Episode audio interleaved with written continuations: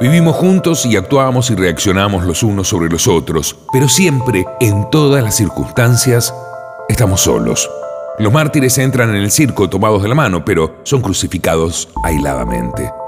Abrazados, los amantes tratan desesperadamente de fusionar sus aislados éxtasis en una sola autotranscendencia, pero es en vano. Por su misma naturaleza, cada espíritu con una encarnación está condenado a padecer y gozar en la soledad. Las sensaciones, los sentimientos, las intuiciones, imaginaciones y fantasías son siempre cosas privadas y, salvo por medio de símbolos y de segunda mano, incomunicables. Podemos formar un fondo común de información sobre experiencias, pero no de las experiencias mismas. De la familia de la nación, cada grupo humano es una sociedad de universos islas. La mayoría de los universos islas tienen las suficientes semejanzas entre sí para permitir la compresión por inferencia y hasta la empatía o dentro del sentimiento.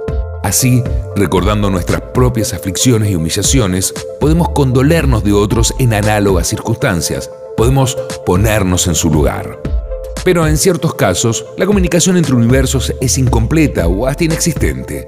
La inteligencia es su propio lugar y los lugares habitados por los insanos y los excepcionalmente dotados son tan diferentes de aquellos en que viven los hombres y mujeres corrientes que hay poco o ningún terreno común de memoria que pueda servir de base para la comprensión o la comunidad de sentimientos.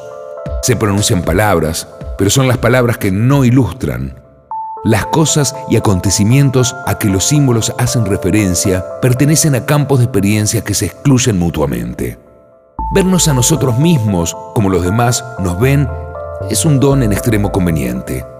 Apenas es menos importante la capacidad de ver a los demás como ellos mismos se ven. Pero, ¿qué pasa si los demás pertenecen a una especie distinta y habitan en un universo radicalmente extraño? Por ejemplo, ¿cómo puede el cuerdo llegar a saber lo que realmente se siente cuando se está loco? O, a menos que también se haya nacido visionario, medium o genio musical, ¿cómo podemos visitar los mundos en los que Blake, Swedenborg o Johann Sebastian Bach se sentían en su casa? Supongo que este tipo de preguntas carecen de sentido para el conductista sin paliativos, atento únicamente a los comportamientos. Pero, para quienes teóricamente creen lo que en la práctica saben que es verdad, los problemas planteados son problemas reales, tanto más graves cuando que algunos son completamente insolubles y otros solubles tan solo en circunstancias excepcionales y por métodos que no están al alcance de cualquiera.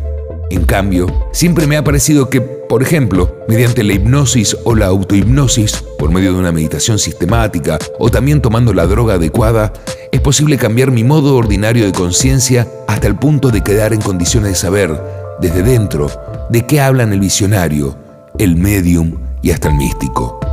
Por lo que había leído sobre las experiencias con la mescalina, estaba convencido por adelantado de que la droga me haría entrar al menos por unas cuantas horas en la clase de mundo interior descrito por William Blake.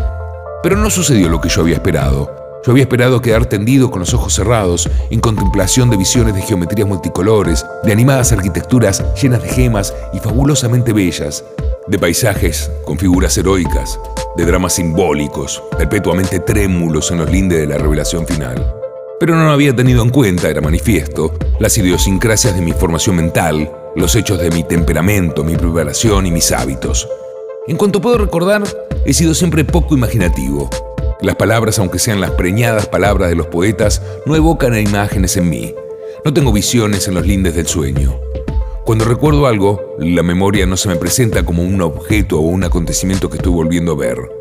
Por un esfuerzo de la voluntad puedo evocar una imagen no muy clara de lo que sucedió ayer por la tarde, pero esa imagen tenía poca sustancia y carece en absoluto de vida autónoma propia. Solo cuando tengo mucha fiebre adquieren mis imágenes mentales una vida independiente. A quienes posean una imaginación más viva, mi mundo interior tiene que parecerles necesariamente gris, limitado y poco interesante. Las puertas de la percepción por Aldous Huxley.